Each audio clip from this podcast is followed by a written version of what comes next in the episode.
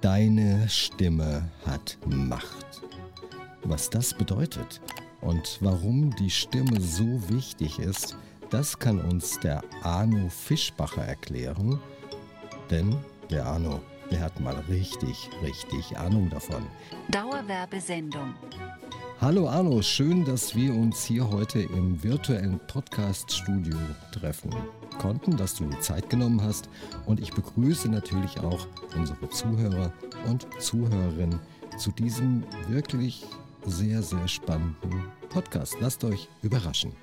Hallo Arno, schön, dass du da bist. Hallo Uli, danke für die Einladung. Ich freue mich sehr, dass ich heute mit dir über dieses Thema sprechen kann, das mich, ja, ich kann sagen, schon mein ganzes Leben lang irgendwie als, als äh, ganz wichtiges Thema begleitet. Und du hast die, du hast die Wahnsinnsstimme, deshalb begleitet dich das natürlich auch dein ganzes Leben. Also, ich habe schon viele Stimmen gehört, aber die deine ist echt sensationell. Ja, ich danke dir fürs Kompliment. Das war nicht immer so. Und ich denke, das, äh, das lohnt auch immer mal klarzustellen, denn ähm, ja, ich höre das öfter auch, kriege ich Komplimente für die Stimme und das klingt dann so wie, naja, der Arno Fischbacher, wahrscheinlich so auch wie du, der Uli Ecker, der ist dann mit dieser Stimme schon geboren worden. Und das ist von Natur aus so und äh, die Natur hat jemanden glücklich beschenkt mit einer großartigen Stimme.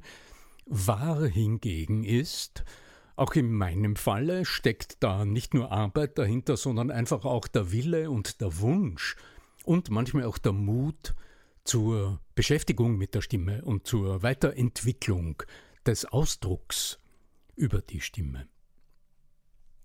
Dies kann ich nur bestätigen. Ich komme aus der Nähe von Frankfurt und hatte oder und sprach wirklich richtig tiefstes Hessisch. Ja, ja, genau. Und das Ganze, das Ganze auch sehr, sehr schnell. Mich mhm. hat niemand verstanden. Und irgendwann mal, kam dann die Idee, mhm. vielleicht mhm. sollte ich daran etwas ändern. Ja, das ist der springende Punkt. Bei mir war es äh, das Theater. Ich bin in ganz jungen Jahren mit äh, 17, wenn ich richtig zurückrechne, oder mit 16 hineingestolpert in eine Theatergruppe, die damals schon 20 Jahre Theater gespielt hatte. Ähm, es gab keine Organisation, aber einen sehr, sehr starken künstlerischen Leiter ähm, der sich dann ähm, über die Jahre zu meinem Mentor herausentwickelt hat. Und äh, ja, das hat mich unglaublich herausgefordert. Ich habe mich dort engagiert, habe alle möglichen Dinge getan, Nägel in die Dekoration eingeschlagen und ab und zu mal eine kleine Rolle gespielt und habe da Blut geleckt und äh, habe parallel zu meiner ursprünglichen Berufsausbildung, ich bin Goldschmiedemeister, also ich habe eine klassische Berufslehre im Metallergewerbe hinter mich gebracht damals. Ja, aber da habe ich so geredet, ich komme aus Oberösterreich, also irgendwie aus dem Land, da, also so 70 Kilometer von Salzburg weg, muss ich mich sehr konzentrieren, weil es ist schon länger her.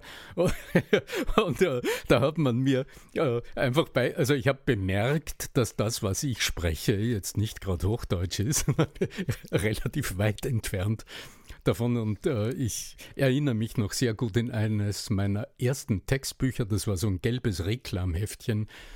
Da hatte ich die Ehre, den Schüler in einer Faust 1 Aufführung zu geben, zu spielen. Und ich hatte jedes EI, also jedes Ei, jeden Diphthong, hatte ich unterstrichen in diesem gesamten Stückchen Text, den ich da als Schüler zu sprechen hatte, weil meine Eis die haben sich so angehört. Ein Ei ist ein Ei. und ich musste lernen, dass dieses Ei auch ein Ei sein kann. Und dass das völlig andere Verrenkungen mit Zunge und Mund und so weiter, dass da Muskeln im Betrieb sind, von denen ich nicht wusste, dass sie existieren. Hat großen Spaß gemacht. Ja, und ähm, über die Jahre habe ich im Rahmen meiner Berufsausbildung als Schauspieler dann auch nicht nur das gelernt, wie Hochdeutsch funktioniert mit österreichischem Einschlag, werden jetzt manche kritisch einmerken. Aber ja, es gibt ein österreichisches Hochdeutsch, gibt auch äh, ein Regelwerk dazu, das sich vom deutschen Hochdeutsch in manchen Punkten fein unterscheidet. Und äh, ich hatte dann die Chance, ähm, ja, äh, ich hatte die Chance, ausgewählt äh, zu sein, aus dieser Theatergruppe ein professionelles Theater zu machen äh, in der Zeit, mit der Zeit, über viele Jahre. Habe also führende Rollen gespielt, nicht nur auf der Bühne, sondern in der Organisation dieses Betriebs. Ich war der erste Halbtagsbeschäftigte 1978. Ich habe einen Halbtagsjob gehabt, nachdem ich meinen Goldschmiedemeister abgelegt hatte. Habe quasi Beruf gewechselt.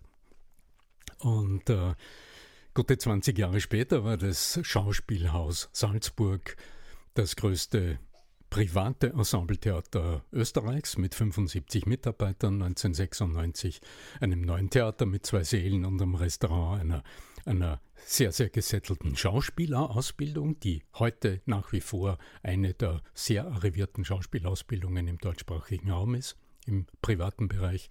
Naja, und dann habe ich gesagt, das reicht, das Unternehmen ist entwickelt. Und jetzt schaue ich mal, was es sonst noch so gibt in der Welt. Ja. Spannende, spannende Biografie, die man nicht nachvollziehen kann in der Kürze, was du gerade gesagt hast, aber ich glaube, so viel Herzblut da reinzustecken, zeigt, dass du deine Berufung gefunden hast. Hm, ja, das kann man sagen.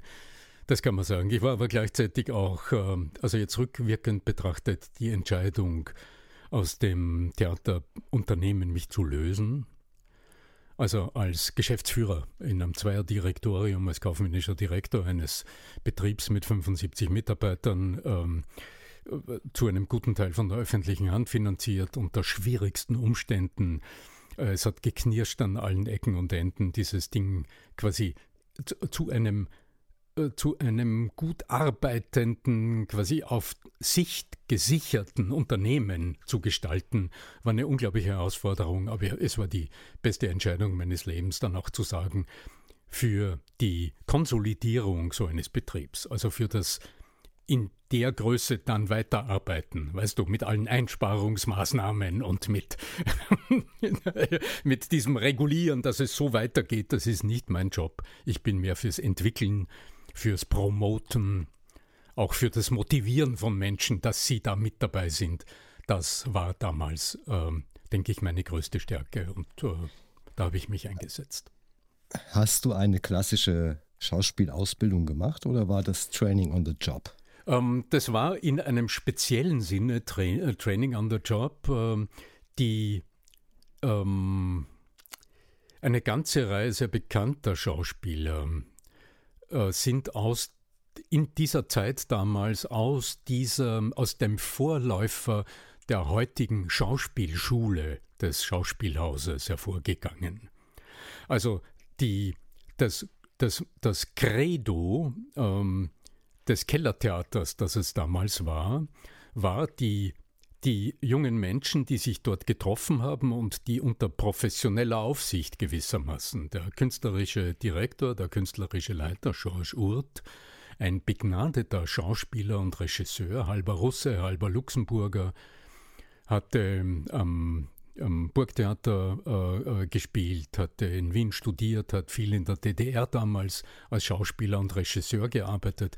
Der hat dieses Ensemble 1971 vorgefunden als ein Schatzkästchen, in dem er all die, die Fehler, die er gesehen hat, in den Inszenierungen, die er als Schauspieler spielen musste, ähm, da hat er gesagt, hier habe ich ein, ein Experimentierfeld, in dem ich die künstlerischen Ideen, die ich dort im, im regulären Staatstheater, Landestheater nie realisiert gesehen habe, die kann ich dort mit dieser Truppe umsetzen. Und das hat aber vorausgesetzt, dass er in jeder Inszenierung im Grunde ausgebildet hat.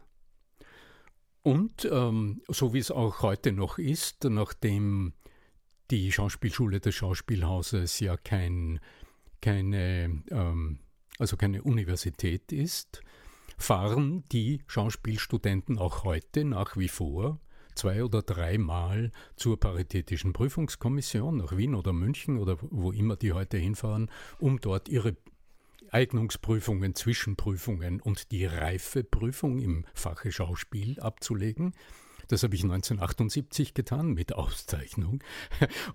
und, äh, Glückwunsch. Äh, und haben dann praktisch einen auch von der, von der Gewerkschaft Kunstmedienfreien Berufe akzeptierten Berufstitel als Schauspieler, der auch in, äh, in, äh, im regulierten Bereich, sozusagen im öffentlichen Bereich, als Berufstitel anerkannt ist.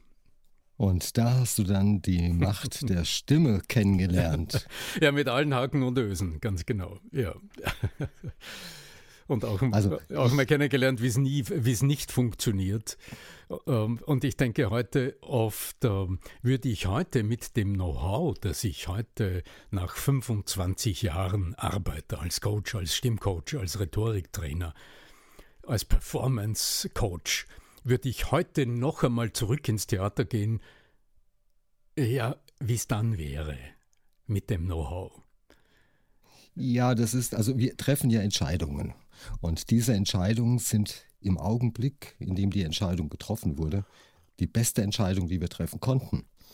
Ob das die weltbeste Entscheidung rückblickend war, das können wir erst danach feststellen. Ja, ganz normal. Und es scheint dir ja nicht geschadet zu haben, die Entscheidung zu treffen, die du getroffen hast. Äh, ganz im Gegenteil. Nein, also das ist ein, du sprichst etwas äh, sehr, aus meiner Sicht etwas sehr Wichtiges an. Ähm, das Schlimmste ist, keine Entscheidungen zu treffen. Ich, ich ich, ich, treffe auch viele Menschen, die hadern mit Entscheidungen, stehen vor wichtigen Entscheidungen, schlafen schlecht ja, und ähm, sind so ein bisschen ambivalent. Es erfordert immer einen gewissen Mut und meist auch, sowas bei mir wohl auch, bei den großen, richtungsweisenden Entscheidungen, das braucht eine Anlaufzeit, bis man innerlich dann auch sicher ist, die Entscheidung zu treffen. Aber wenn sie getroffen, wenn sie getroffen ist, wie auch es dann ausgeht, das kann ja mal schief gehen. Die Entscheidung ist getroffen. Und es, ähm, es ist völlig unsinnig zu hadern. Hätte man, sollte man, hätte man können. Es spielt keine Rolle. Die Entscheidung ist getroffen. Ähm, die Verantwortung dafür, finde ich, hat man zu übernehmen und sich den Folgewirkungen, den negativen genauso wie den positiven zu stellen und aus dem Prozess zu lernen. Nur so kann Weiterentwicklung passieren. Und so sehe ich meine Lebensentscheidungen, die sind auch nicht immer spontan gefallen, keine Frage. Ja. Du hast die Entscheidung getroffen, ein Coach zu werden für Stimme, für die Stimme, für Rhetorik, für Auftreten, für die Bühne. Und welche Macht hat denn die Stimme? Hm. Und wie kann man sie trainieren? Mhm.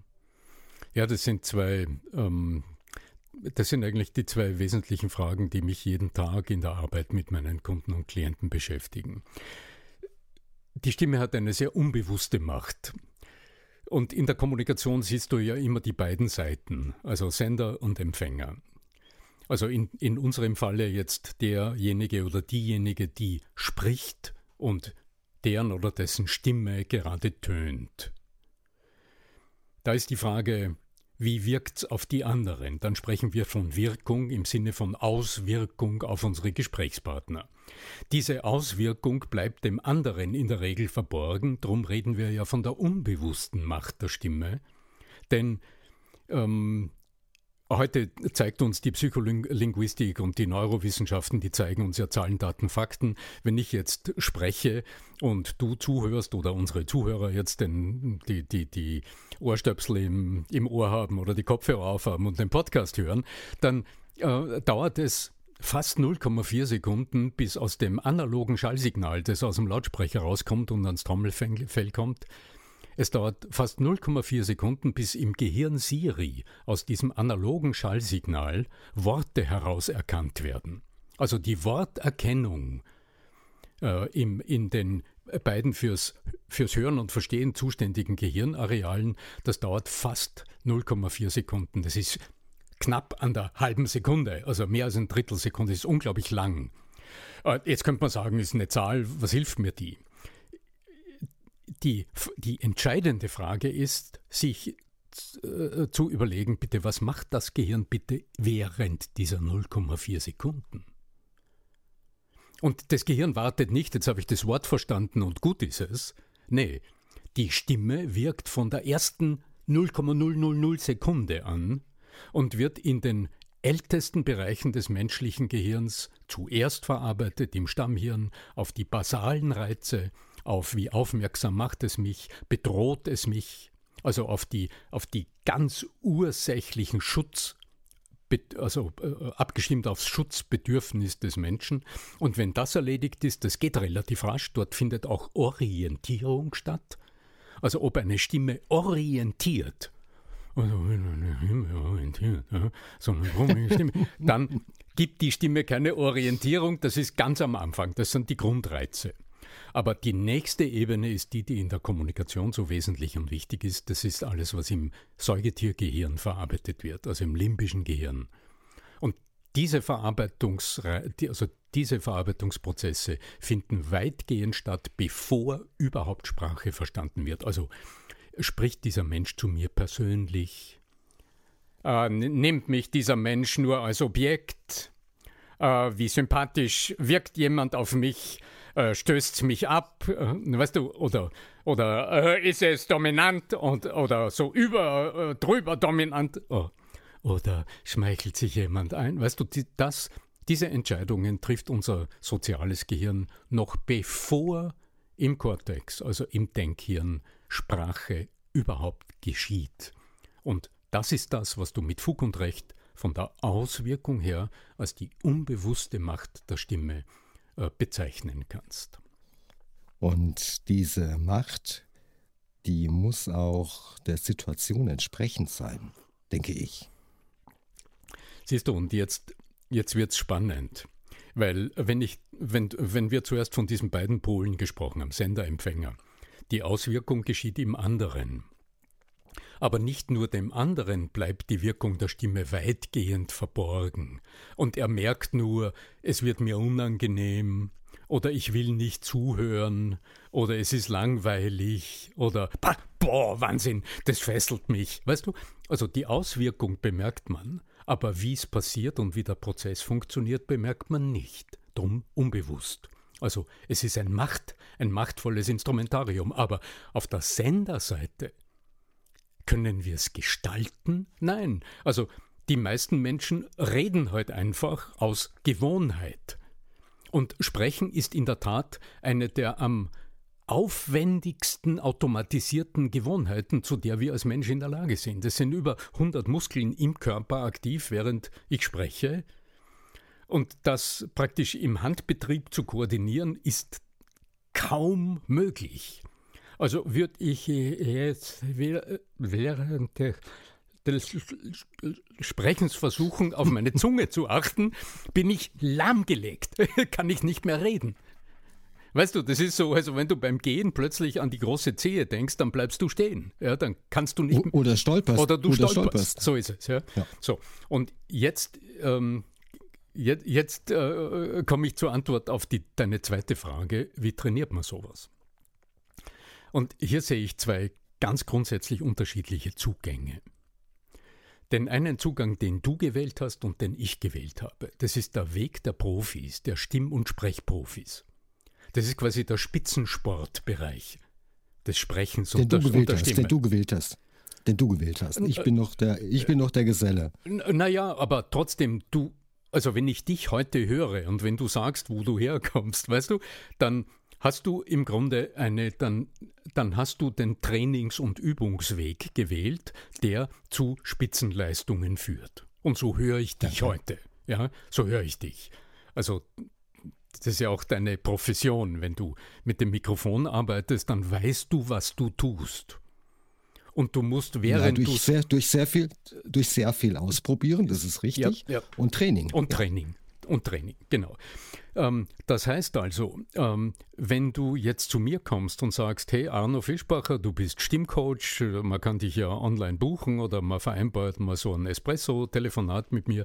Ähm, wie viele Jahre muss ich denn üben, damit äh, ich mit meiner Stimme arbeiten kann? Dann sage ich, das kommt drauf an. It depends. Was ist denn dein Ziel? Willst du so wie der Uli hinters Mikrofon? Äh, willst du, äh, willst du Hörbücher sprechen? Willst du, willst du professionelle Tonaufnahmen machen? Oder willst du am Thalia Theater in der Lage sein, äh, von der Hinterbühne leise sprechend den obersten Rang im Publikum zu erreichen? Willst du das erreichen? dann sage ich, okay, nimm dir die nächsten zwei Jahre frei. ja, schau, dass du es finanziert kriegst. Ja? Ähm, und dann heißt es trainieren. Dann heißt es stundenlang trainieren. Dann sind also wir, das, das, das, dem kann ich nur zustimmen. Entschuldigung, dem kann ich nur zustimmen. Ich habe mir den kleinen Hai gekauft. Hai heißt es. Hai, ne? den kleiner Hai, Hai. Genau. Ja. Mhm. Und da gibt es für jeden Buchstaben auch mhm. ein kurzes Video von der Schauspielschule, weil keine Ahnung, ja, wer ja. Mhm. Gibt es jetzt auch ein neues Buch Und, von der Ingrid Amon, ähm, äh, die, äh, die, die, die, die, das Buch von der Vera Balser-Ebele. Sprechtechnisches Übungsbuch ist auch neu aufgelegt. Ja, genau, es ist nämlich jetzt. Ja, genau. Erzähl. Genau. Der alte Hai ist ein also der kleine Hai ist auch recht alt, muss man dazu, muss man dazu sagen. Ja. Und wenn mhm. wir, wenn, wenn man, also ich hatte am Anfang das war wie, das war wie Fitnessstudio für die, für die, für den Mund, für die Zunge und Super. auch, und auch, und auch so, als wenn ich neu, also, also ich glaube, so ist es auch, wenn man neu gehen lernt, ja. dass mhm. man jeden einzelnen Muskel äh, da wirklich plötzlich kennenlernt, so wie du es vorhin auch gesagt hast, ja. Oder auch die Atmung. Ich habe jetzt ein bisschen, meine Nase ist ein bisschen zu, ich bin ein bisschen erkältet. Aber auch wenn man, wenn ich ein Hörbuch spreche oder, oder Werbung, wie ist die Atmung? Mhm. Das, ich hatte mir einen Vocal Coach genommen mhm. und da hat er, hat er zu mir gesagt, Uli, wenn du das vorliest, das hört sich an, als wärst du gehetzt. Mhm. Du musst mhm. diesen Satz in einem Atemzug durchsprechen können. Ich so, mhm. Gott, das kriege ich nie hin. Und es hat funktioniert. Also mhm. durch Training funktioniert es. So Aber ja. das Training, Training dauert lang. Genauso wie im Fitnessstudio auch den Bizeps irgendwie zu, äh, so, äh, auszubauen. Das ist ein gutes, weißt du, aber das ist ein gutes Beispiel, auch im Fitnessstudio. Wenn du ins Fitnessstudio gehst und sagst, du würdest gerne im nächsten Jahr den Mr. World äh, im Bodybuilding gewinnen. Okay. Okay, es ist ein formuliertes Ziel und ob du ihn gewinnst, weiß ich nicht, aber dass du dann, wohl kaum, wohl aber, aber sagen wir, dass du dort auftrittst, wenn du einen guten Coach hast und ein gutes Programm mit Ernährungsprogramm, mit Mental, mit allem drum und dran, dann heißt es, nimm dir frei, weil dann hast du keine Zeit mehr zu arbeiten, dann bist du täglich im Fitnessstudio, dann hast du ein, dann hast du ein Schlafmonitoring, dann hast du, weißt du, dann bist du im Spitzensportbereich. Die Menschen, die zu mir kommen allerdings, die wollen weder Schauspieler am Thalia-Theater sein, noch wollen sie Hörbücher sprechen. Sondern das ist der CFO eines ähm, Ablegers, zum Beispiel eines japanischen Unternehmens in Österreich, der Finanzchef, ja, der im nächsten Jahr mit seinem japanischen Chef quarterly, also äh, äh, vierteljährlich äh, oder monatlich, weiß ich nicht, ja, berichtet online. Okay, und der zu mir kommt, sagt, Herr Fischbacher, ähm, ich weiß, ich, ich tue das ja, aber da geht noch was und ich will es bestmöglich tun. Okay, dann haben wir ein konkretes Ziel und dann kann ich dem Mann nicht sagen, nimm dir drei Monate frei, sondern dann braucht es eine andere Herangehensweise. Und die hat mit dem klassischen Stimmtraining in meiner Arbeit kaum etwas zu tun. Da, da arbeiten wir sehr, sehr viel an der Sprache, an Sprachmustern, an der inneren Einstellung, um in den Dialog mit Zuhörern auf der anderen Seite, gerade in der Online-Situation zu gehen. Dann arbeiten wir daran, wie gibst du den anderen, also wie formulierst du das, was du sagen willst, so, dass die anderen in deinen Sprechpausen das denken, was dich deinem Ziel näher bringt. Und wie verändert sich dadurch deine Sprechweise, deine Stimme, deine Körperhaltung und dadurch natürlich auch der Ton deiner Stimme. Aber wir arbeiten nicht am Ton der Stimme. Die Veränderung im stimmlichen Ausdruck ist dann ein Resultat über ganz andere, viel schneller kognitiv fassbare Zugänge. So geschieht der Großteil meiner Trainings. Was mich am meisten faszinierte war, dass ich langsam lernte zu sprechen. Mhm. Und da habe ich mich an den Sprechern der Nachrichten orientiert. Mhm. Wenn wir ganz genau hinhören, dann sprechen die sehr, sehr langsam. Mhm. Und weißt du, was passiert ist? Zu Beginn hatte ich Kopfschmerzen. Mhm. Der Gedanke wollte raus, die Worte wollten raus, aber die Handbremse war angezogen. Mhm. Und nach und nach, nach und nach gelang es mir, mein Sprechtempo entsprechend anzupassen und ich kann relativ schnell sprechen, wenn ich möchte. Ich kann aber auch sehr, sehr langsam sprechen. Was faszinierend war, war eben ein Schlüsselwort in der Rhetorik, nämlich die Pause, die Macht der Pause, um den Menschen, wie du sagtest, die Möglichkeit zu geben, über das Gesagte nachzudenken. Mhm. Super spannend. Und darum müssen wir sie jetzt auch wirken lassen, deine Pause. Ganz richtig. Ja? Letztlich ist die Sprechpause, der Begriff ist ja nur die Bezeichnung eines Phänomens. Das Wort Pause beschreibt aber nicht, was durch die Pause geschehen könnte. Letztlich, also mein Credo ist, es geht letztlich gar nicht um das, was du sagst im Dialog mit den anderen. Es geht linguistisch betrachtet, also so gehirntechnisch betrachtet, geht es einzig darum, dass in deinen Sprechpausen in den anderen das ausgelöst wird, was dich deinem Ziel näher bringt. also das, genau, das ist genau. im, im Grunde, also äh, äh, jetzt te wieder technisch gesehen, dass wenn ich dir zuhöre beim Sprechen, so angenehm auf mich wirkt, das ist die Phrasierung und die Portionierung. Also du sprichst nicht in einem Satz durch, das ist besonders beim Lesen von Texten besonders interessant und wichtig. So kannst du nämlich niemand, so kann dir niemand folgen, drum tust du es nicht. So wie in der normalen Umgangssprache hören wir Sinneinheiten, die oft nur aus einem Wort bestehen. Und dazwischen sind kleine Reaktionspausen. Und die zu gestalten ist ähm, Speziell dort, wo es jetzt um das Metier geht, das uns beide verbindet, die Arbeit hinterm Mikrofon. Ich tue kaum noch etwas. Vor kurzem habe ich für den österreichischen Rundfunk wieder mal 20 Minuten Literatur gelesen. Ähm, also interpretiert, muss man, muss man sagen, sehr äh, anspruchsvoll, sehr herausfordernder Text für mich. War interessant, das wieder mal, wieder mal zu erleben. Und dort geht es wirklich um das Zerlegen des Schriftlichen, das ja immer in Sätzen organisiert ist, und das in Gedankeneinheiten umzulegen, umzumünzen, ohne die Worte zu verändern. Aber das ist eine, das ist ein Spezialthema, das uns beide verbindet, weil wir beide äh, mit, also äh, der, äh, weil wir beide nicht nur in der Lage sind, sondern es auch tun, geschriebene Sprache in gesprochene Sprache umzuwandeln. Das ist ja ein Spezialthema. Ähm, normalerweise im Business spricht man frei. Ähm, und darum empfehle ich auch jedem, der seine Reden skriptet, am Ende das Skript wegzulegen und frei zu sprechen.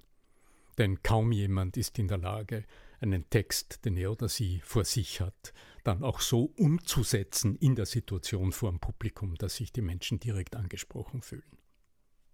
Ja, das ist sonst so Lesestunde und wenn man sich dann verhaspelt, dann. Ah, furchtbar. Ja, ja. Betreutes ja, Vorlesen. Ganz, ganz ja. Betreutes Vorlesen, genau. Hm.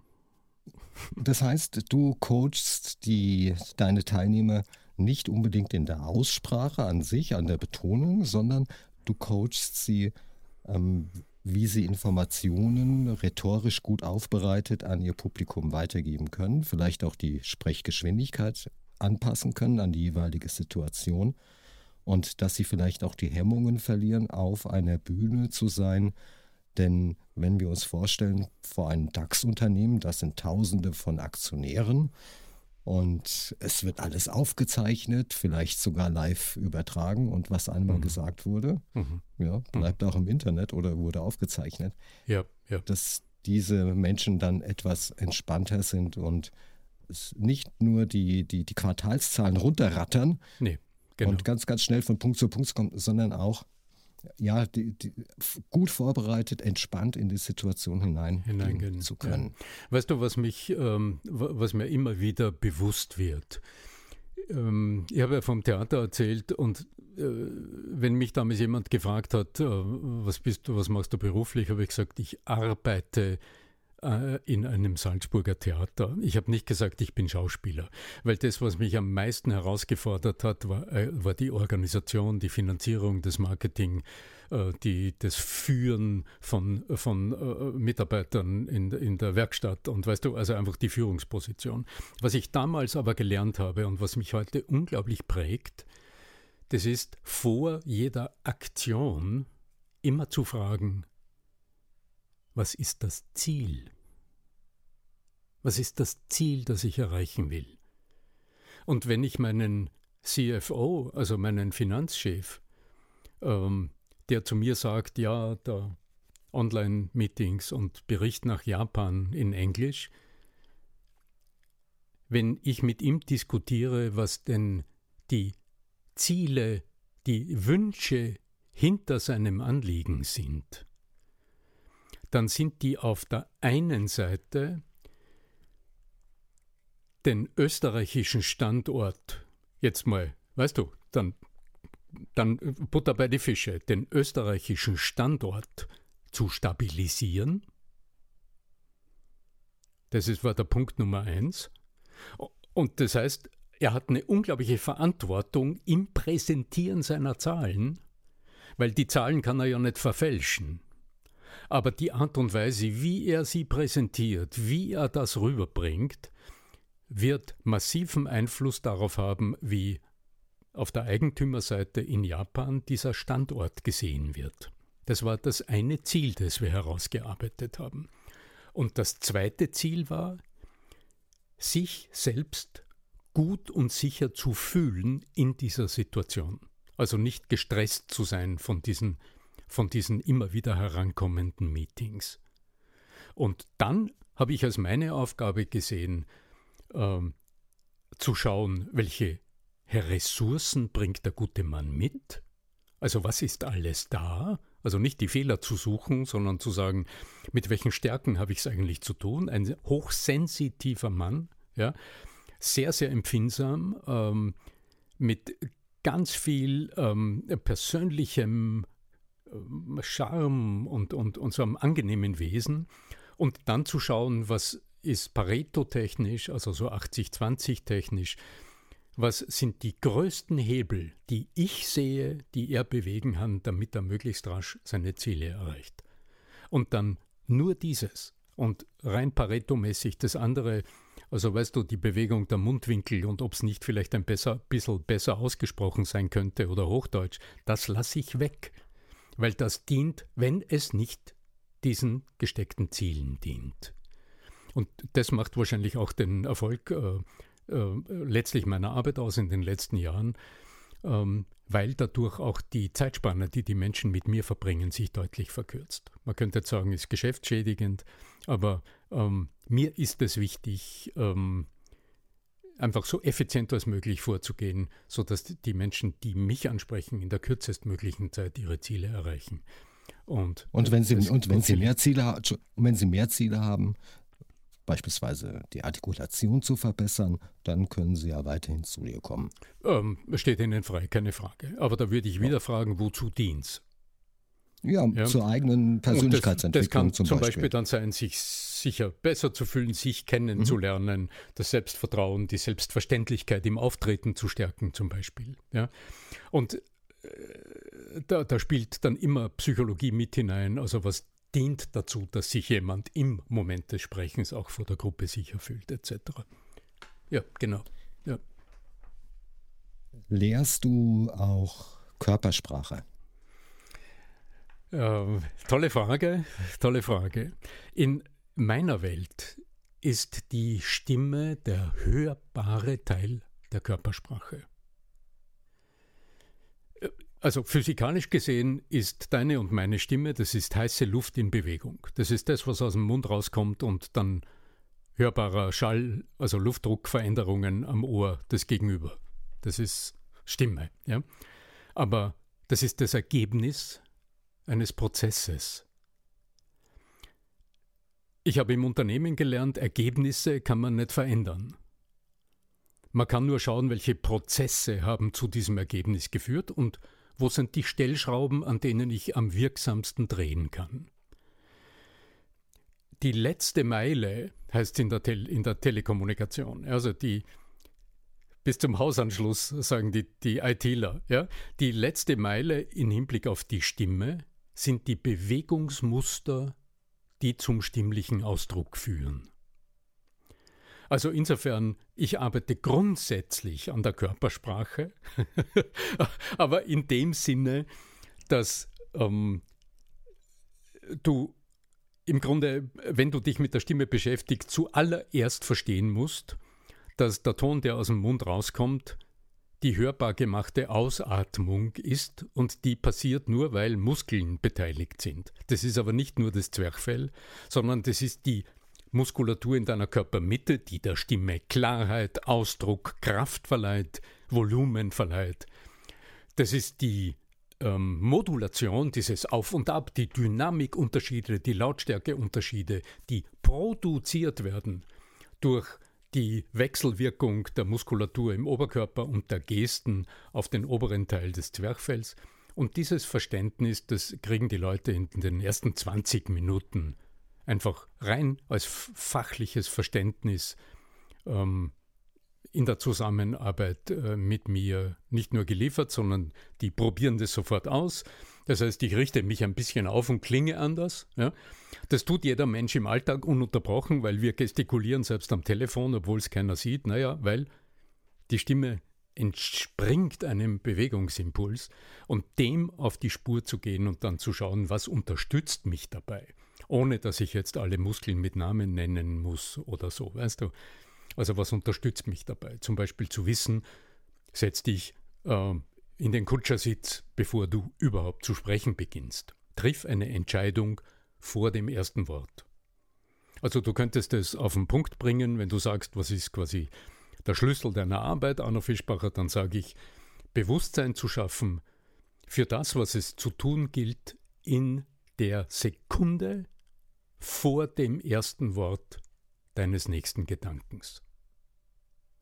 Und dass die Körpersprache mit der Stimme ja Hand in Hand geht, das kann man mal ausprobieren, hinsetzen irgendwo auf eine Couch und mal laut sagen, schön, dass du da bist.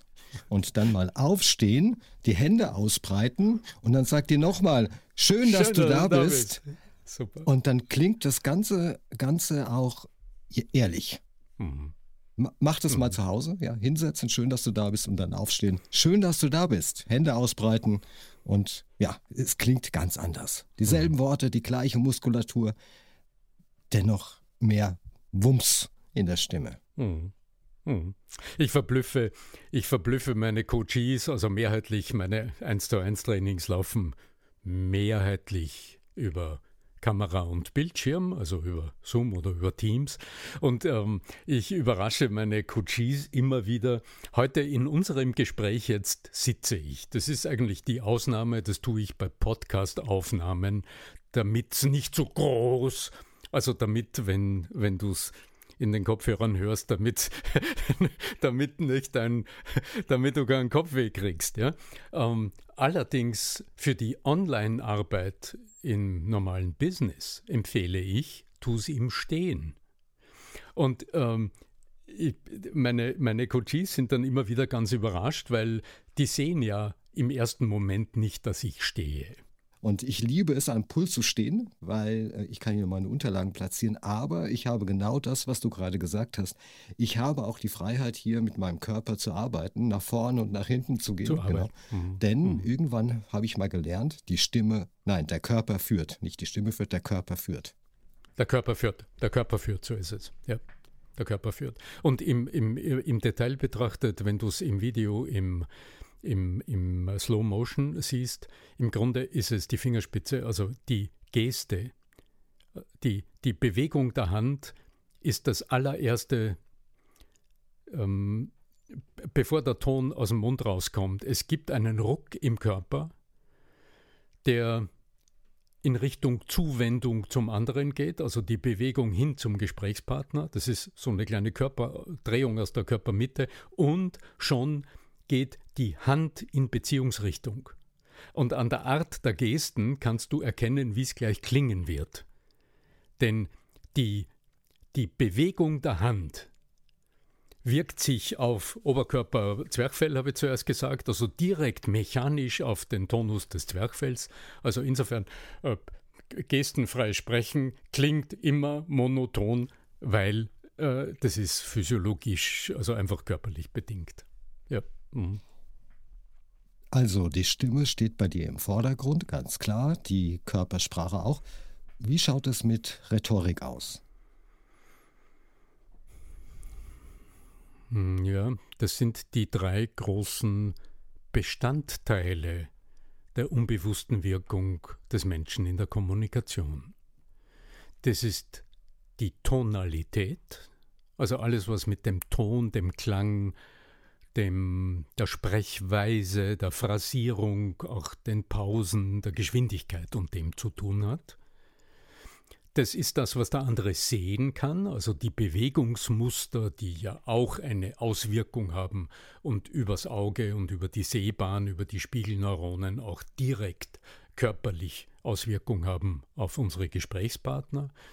Aber das Dritte sind die Muster der Sprache. Also ich rede jetzt nicht von dem sogenannten Inhalt, es geht nicht ums Was, sondern ums Wie. Wie formulierst du das? was du ausdrücken willst. Und es ist eine meiner grundlegenden Erkenntnisse aus den ersten fünf Jahren meiner Trainertätigkeit, als ich als Stimmcoach begonnen hatte und dort genauso gearbeitet habe, wie ich es gelernt habe in meinen verschiedenen Ausbildungen, Arbeit an der Artikulation, Arbeit am, am, am Abspannen, die Atmung, also die Atem, AAP, die Atemrhythmisch, Atem äh, rhythmisch angepasste Phonation nach Koblenzer Muha und äh, diese ganzen körperlichen Sachen, Stimmbildung, äh, Artikulation, die, äh, die, die, den Raum der Stimme, also die, den räumlichen Klang der Stimme zu entwickeln, das, das, das echo-orientierte Sprechen, sodass die Stimme Volumen und Raum kriegt und die Tonhaltedauer der Vokale länger wird, etc. Aber ja, dann sind meine Teilnehmer in meinen ersten Jahren dann ans Werk gegangen und bei der nächsten Präsentation haben sie wieder so gesprochen wie vorher, weil ihre Art des Sprechens automatisch zu einer bestimmten Art und Weise des Klingens, des Tönens, der Körpersprache geführt haben. Und dann habe ich gesagt, okay, hier gibt es einen Hebel, auf den die Menschen so gut vorbereitet sind. Denn über die Wortwahl zu sprechen, aha, da habe ich etwas, damit kann ich arbeiten, das verstehe ich. Da habe ich Kriterien, die Worte kenne ich, die kann ich auswählen, da kann ich Entscheidungen treffen. Während wenn es um die Stimmbildung geht oder ums Artikulieren, puh, bist, wie du gesagt hast, da hast du Muskeln, die du noch gar nie gewusst hast, dass du sie überhaupt besitzt und da stehst du dir im Weg. Es fühlt sich unkomfortabel an, weißt du, das ist ein ganz weiter Weg. Und die meisten Menschen erleben das zwar dann so ein klassisches Stimmtraining als ein großes Erlebnis, also da erlebt man sich in kuriosen Situationen, man tut Dinge, für die würde man sich normalerweise genieren, man streckt die Zunge raus, weißt du, und tut also eigen, ja, man, man tut völlig ab, aber witzige Sachen, um sich zu erleben und zu erforschen, aber es ist ganz schwer in den Alltag äh, transferierbar. Und der Weg über die Sprachbildung, also in dem Moment, in dem du sagst, willst du Push-Kommunikation? Willst du ihnen das, was du sagst, an den Kopf werfen und sie müssen es lernen, glauben und merken? Oder willst du in ihnen etwas hinterfragen? Willst du in ihnen Ideen wecken? Willst du in ihnen Unsicherheiten wecken, damit du sie dann nach Lösungsmöglichkeiten fragen kannst, die du ihnen dann anbietest? Okay, jetzt reden wir über Sprache. Und das hat mich, der ich von Rhetorik im klassischen Sinne keine Ahnung hatte damals, Also bis auf das, was man im Theater lernt, weißt du, ich bin mit 20 Jahren Bühnenerfahrung in mein neues Business gegangen, aber von der klassischen Rhetorik, weißt du, Römer, Griechen und, äh, äh, weißt du, Cicero und so und so, hatte ich äh, keine Ahnung. Und ich bin herangegangen und habe geschaut, was fördert den Dialog. Wie funktioniert das sprachlich und was verändert sich erlebbar und welche ähm, also auf, welche, auf, auf welches Vorwissen treffe ich, wenn ich so arbeite? Welche neuen Regeln kann sich jemand geben? Und siehe da, das hat eine ganz, ganz andere neue Arbeitsweise äh, für mich ergeben, der ich jetzt in den vielen Jahren natürlich im Detail nachgegangen bin. Ähm, und äh, ja, ich denke, mit Stolz sagen kann, da habe ich ein paar ein paar Systematiken entwickelt, ähm, die mir erlauben, mit, in der Zusammenarbeit mit Menschen in ganz, ganz kurzer Zeit jemand wirklich bühnenfit zu machen. Aber nicht so, dass dort ein Abziehbild steht. Weißt du, so jemand, wo man sieht, der hat was trainiert und bewegt die Arme, wie er es gelernt hat. Nein, sondern da siehst du, da siehst du selbstsichere Menschen auf der Bühne stehen, die neugierig ins Publikum blicken, schon ein bisschen Vorfreude haben, weil sie wissen, was da gleich passieren wird in den Köpfen der Zuhörer. Weißt du, also wo, wo diese Lust und diese Neugier schon aus dem, trotz aller kleinen Anspannung, aus dem Menschen herausspricht. Und dann sage ich, da bin ich zufrieden. Dann ist ein, Grund, ein Grundstein gelegt. Und die Anspannung darf ja auch sein. Die Anspannung darf, darf ja sein. Die, die muss die ja auch sein. sein. Weil wenn wir auf die, wenn ja, wir auf die ja. Bühne völlig gelangweilt gehen, ja, dann, also mhm. das, mhm. das muss auch, darf auch da sein.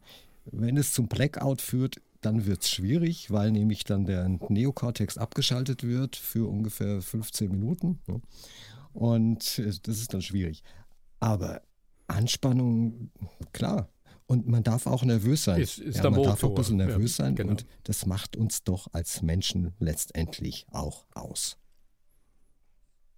Natürlich. Und auch leistungsfähig ja. nebenbei bemerkt. Weil es sind ja, also äh, Cortisol, Adrenalin sind ja ähm, im, im besten Sinne leistungsfördernde äh, Hormone, die ja den, einfach den Blutkreislauf, die Herzrate rauffahren, die, die, in, die, die, die Aktivitäten der Muskeln hochfahren, äh, den Zuckerkreislauf anzapfen. Also im Grunde die Maschine wird hochgefahren und läuft warm eigentlich, wenn es nicht zur, zu diesen blockierenden Momenten kommt. Und Schamvermeidung, ähm, ist ein großes Thema. Also das, was äh, zur Nervosität führt, ist im Grunde die Angst vor der Beschämung in meiner Diktion. Also diese Angst, äh, dass vor dem Publikum das passiert, was wofür man sich genieren muss, wie man so schön sagt. Was man sagt. sich in seinen schlimmsten drum, Albträumen ausgemalt hat. Äh, Albträumen, ganz, ganz, ganz genau, ja. Und darum ist ein wesentlicher Teil ähm, des Auftrittstrainings sind Strategien, um die Schamgrenzen zu dehnen. Auf der einen Seite über die Sprache, also über das Erzeugen der Neugier auf neugierig zu sein auf die Reaktionen nach meinem Satz, ja. Wenn ich einen Satz sage und ich weiß schon, dass da jemand schmunzeln wird, dann kann ich nicht nervös sein. Ja? Dann bin ich neugierig und im Dialog und im Flow. Und aber vorher über das Warming-up die Schamgrenzen dehnen und dort ein paar sogenannte professionelle Blödeleinheiten absolvieren, die im Grunde alles klassische Stimmaufwärmübungen sind, die ich aber gerne mit Bildern verknüpfe, so dass man sich wie ein Kind, das innere Kind, einfach zum Frohlocken bringt und dadurch Scham vermeidet. Wenn wir an der Stimme arbeiten oder deine Klienten und Klientinnen an der Stimme arbeiten, am, an der Rhetorik, an der Körpersprache, kommt dann hier und da mal auch die Frage, bin ich dann noch authentisch?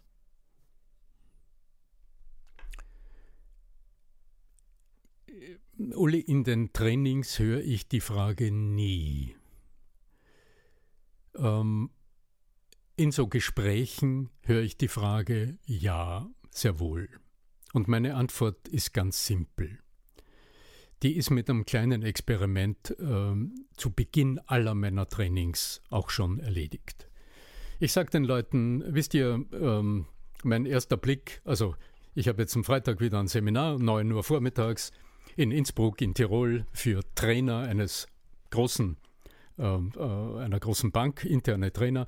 Und ein, die werden da vor mir sitzen. Ich werde beginnen und in, nach einer Minute bereits werde ich sagen, naja, wisst ihr, ähm, ich habe natürlich jetzt schon gut hingeschaut, ihr sitzt ja da vor mir und es ist, ich muss es euch sagen, ich sehe, in euch ist etwas wirklich gesund, das mein größter Feind als Coach und Trainer ist. Dann schauen die. Ja? Jetzt bin ich gespannt. Sagen, was, was, was ist jetzt los? Dann sage ich, ja, wisst ihr, ähm, da gibt es so etwas, das nennt sich der menschliche Autopilot. Und das ist einfach die Summe aller Gewohnheiten. Also alles, was wir gelernt haben und was mittlerweile eine unbewusste Kompetenz geworden ist. Also alles gehen, gehen, Radfahren, sprechen, Deutsch reden. In Tirol werden sie werden sagen, tirolerisch reden, werden sie schmunzeln. Das ist uns nicht bewusst, aber wir tun es, wir können es. Das ist eine unbewusste Kompetenz. Und dann geht es um eine Flipchart und nehme einen dicken schwarzen Stift und dann male ich so einen, einen runden Kreis und wie so eine Schallplattenrille, die, da mache ich so einen dicken Kreis, da male ich hin und sage, okay, das ist die dicke Rille. Da sitzt die Nadel drinnen und springt nicht mehr raus. Und das Dumme ist, ähm, jetzt, ich sehe es, wenn ihr vor mir sitzt, dieser Autopilot, der euch in der Rille hält, der ist in euch super gesund. Der funktioniert 1A. Dann schauen Sie mich wieder an. Sage ja, ich sehe es an eurer Körperhaltung. Ihr sitzt alle in einer Autopilot gesteuerten, also energieoptimierten Körperhaltung. Und ja, Sie sitzen entweder alle angelehnt mit übereinander geschlagenen Beinen oder der eine oder andere stützt die Ellbogen nach vorne ab, weil sie im Stuhlkreis sitzen. Sage ich, okay, schon erkannt, jetzt könnt ihr klar mal schauen, das sind die zwei die zwei Unterarten der äh, energieoptimierten, autopilotgesteuerten Körperhaltung im Sitzen. Im Stehen gibt es genau dasselbe. Einmal Standbein, Spielbein, einmal zwei Knie durchgestreckt. So, und dann beginne ich ähm, zu schauen. Das eine ist, der Autopilot arbeitet aber die ganze Zeit. Wie unterbrechen wir ihn?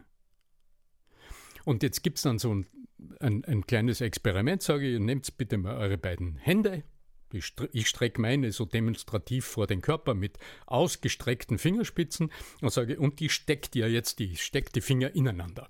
Dann stecken die alle die Finger ineinander. So, dann stehen die vor mir mit so ineinander gestreckten Fingern. Da sage ich, okay, jetzt schaut doch da mal kritisch drauf, denn das Erste, was wir tun werden, ist immer zu überprüfen, wie ist der Iststand. Also was ist die Gewohnheit? Und beim Finger zusammenstecken habt ihr jetzt die Gewohnheit, das ist die dicke Rille. Und jetzt schauen wir hin. Da ist ein kleiner Finger weiter unten als der andere kleine Finger. Ist ja logisch, ja? Okay, so. Das heißt, technisch gesehen gibt es für Finger zusammenstecken zwei Möglichkeiten, aber irgendetwas hat in dir, ohne nachzufragen, eine von beiden Varianten aus Gewohnheit gewählt. Also zieh es vorsichtig auseinander und steck die Finger so zusammen, dass der andere kleine Finger unten ist, okay? Ja, genau so. Und jetzt geht in der Regel schon ein Raunen durch die Reihen, weil wie fühlt sich's an? Befremdlich, befremdlich. Ja. Da sagen die Bibler, oh, ja. Dann sage ich, okay, so was haben wir jetzt gemacht? Das ist genau das, was wir im Laufe dieses Trainings ununterbrochen tun werden, im Hinblick auf Stimme, Körperhaltung, Sprachmuster, also auf die Gewohnheiten des Sprechens. Wie ist der Iststand? Dazu ist es nötig, Kriterien zu definieren, was bei der Stimme ganz schwierig ist, weil wir haben ganz wenig Worte, um es zu beschreiben. Also das Know-how, wie ist es eigentlich, dass ich es beschreiben kann. Und dann gilt es, die Alternative, die ergibt sich in der Regel und dann probiert man sie aus und so wie ihr es jetzt erlebt habt, werdet ihr dann sagen, äh, ist aber nicht authentisch. Und dann schmunzle ich und sage, ja genau, das ist nicht authentisch, weil was ist authentisch? Wir fühlen uns dann authentisch, wenn wir in unserer Gewohnheit uns bewegen.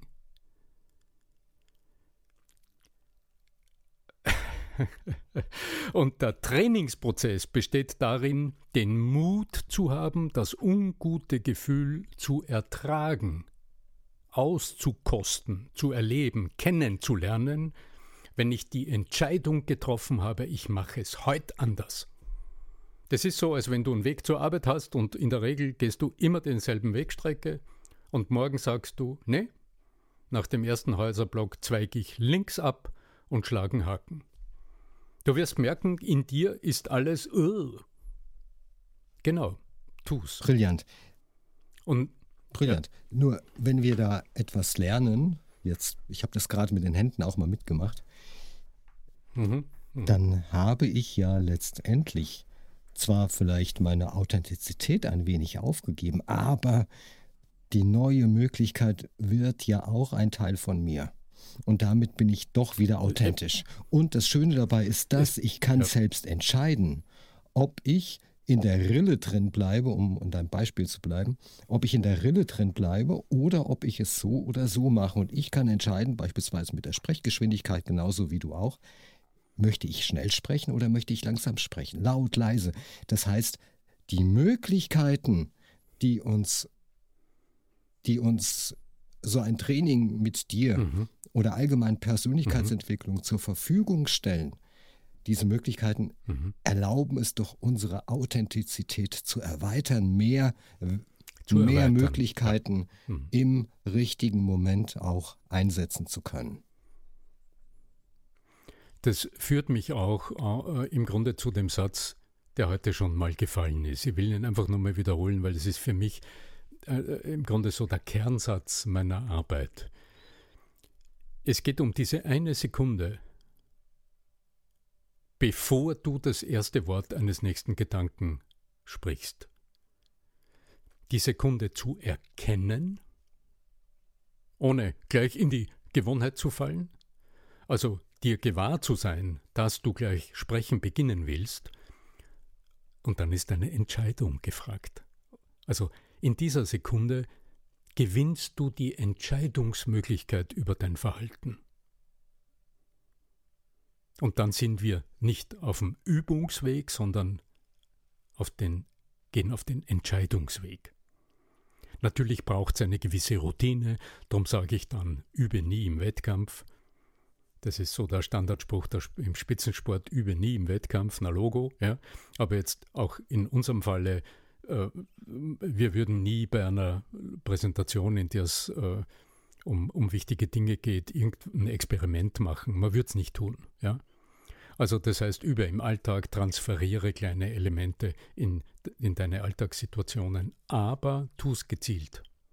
Lass es nicht darauf ankommen, weil dein Autopilot ist immer eingeschaltet. Es gilt, Anker zu setzen, damit du in der Lage bist, innezuhalten und dann zu sagen, ich entscheide mich für die nächsten zwei Sekunden einfach den anderen Weg zu gehen und dann übernimmt wieder die Gewohnheit. Und zum Thema Lernen, wir haben früher Dinge auch gelernt, die wir durch andere äh, ersetzt haben. Ja, früher haben wir, mhm. früher mhm. haben wir beispielsweise zu dem, zu einem Auto haben wir Brumm Brumm gesagt, zur Eisenbahn Husch Husch und zu was weiß ich was noch was. Und ähm, das sagt heute kein Mensch mehr. Das heißt, wir können andere Dinge lernen, um sie dann durch was mhm. anderes und, und, und, ja, um etwas zu ersetzen. Und dennoch bleiben wir authentisch. Ich bin authentisch, wenn ich sage Auto. Ich glaube, ich höre mich etwas merkwürdig an, wenn ich sagen würde, du, wir haben ein neues Prum-Prum gekauft. Ja? Also das ist, das darf man schon lernen. Lieber, lieber Arno, wenn dich jemand kontaktieren möchte, wie kann er das denn tun? Das ist höchst simpel. Der einfachste Weg ist, äh, auf arno-fischbacher.com zu gehen oder hm, auf Netflix oder Apple Podcast äh, den Stimme wirkt Podcast zu suchen. Das sind die einfachsten Wege. Auf meiner Webseite findest du einen Kalender. Ähm, wenn es dich interessiert, buch dir gerne 15 Minuten bei einem duftenden Espresso mit mir. Du kannst auch Tee trinken, also es Du lieferst den Espresso aber nicht. Du lieferst den Espresso äh, aber nicht. Äh, wenn es nötig ist, okay. weißt du, also äh, auf Wunsch. Und wer das eben nicht mitbekommen hat, die Links, der kann diese Links natürlich auch in den Show Notes zu diesem Podcast ähm, nachlesen, darauf klicken und dann wird er entsprechend zu den entsprechenden Quellen weitergeführt. So Wenn es. du den Zuhörern und Zuhörerinnen einen Tipp geben könntest. Ich meine, wir haben jetzt schon ganz viele Tipps gegeben, ja. Also setzt, ja, ja, ja, setzt euch hin, herzlich willkommen, breite die Arme aus. Oder dein, deine Übung mit den gefalteten Händen. Oder mhm. äh, was mhm. gibt es noch für einen Tipp, den wir in, dem Alter, in den Alltag einbauen können, um zu erkennen, wie wir unsere Stimme vielleicht einsetzen können? Oder was auch immer. Welchen Tipp mhm. würdest du geben, mhm. weil wir kommen langsam mhm. zum Ende des Podcasts? Ganz klar, ganz klar. Ähm, sei neugierig, aber tu es professionell, nütze deine Neugier professionell.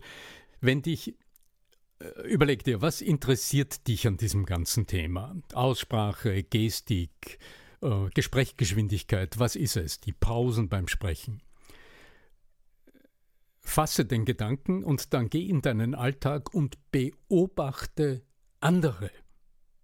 Fang nicht bei dir selbst an, da stehst du dir im Weg, wenn du keine Unterstützung hast. Beobachte andere.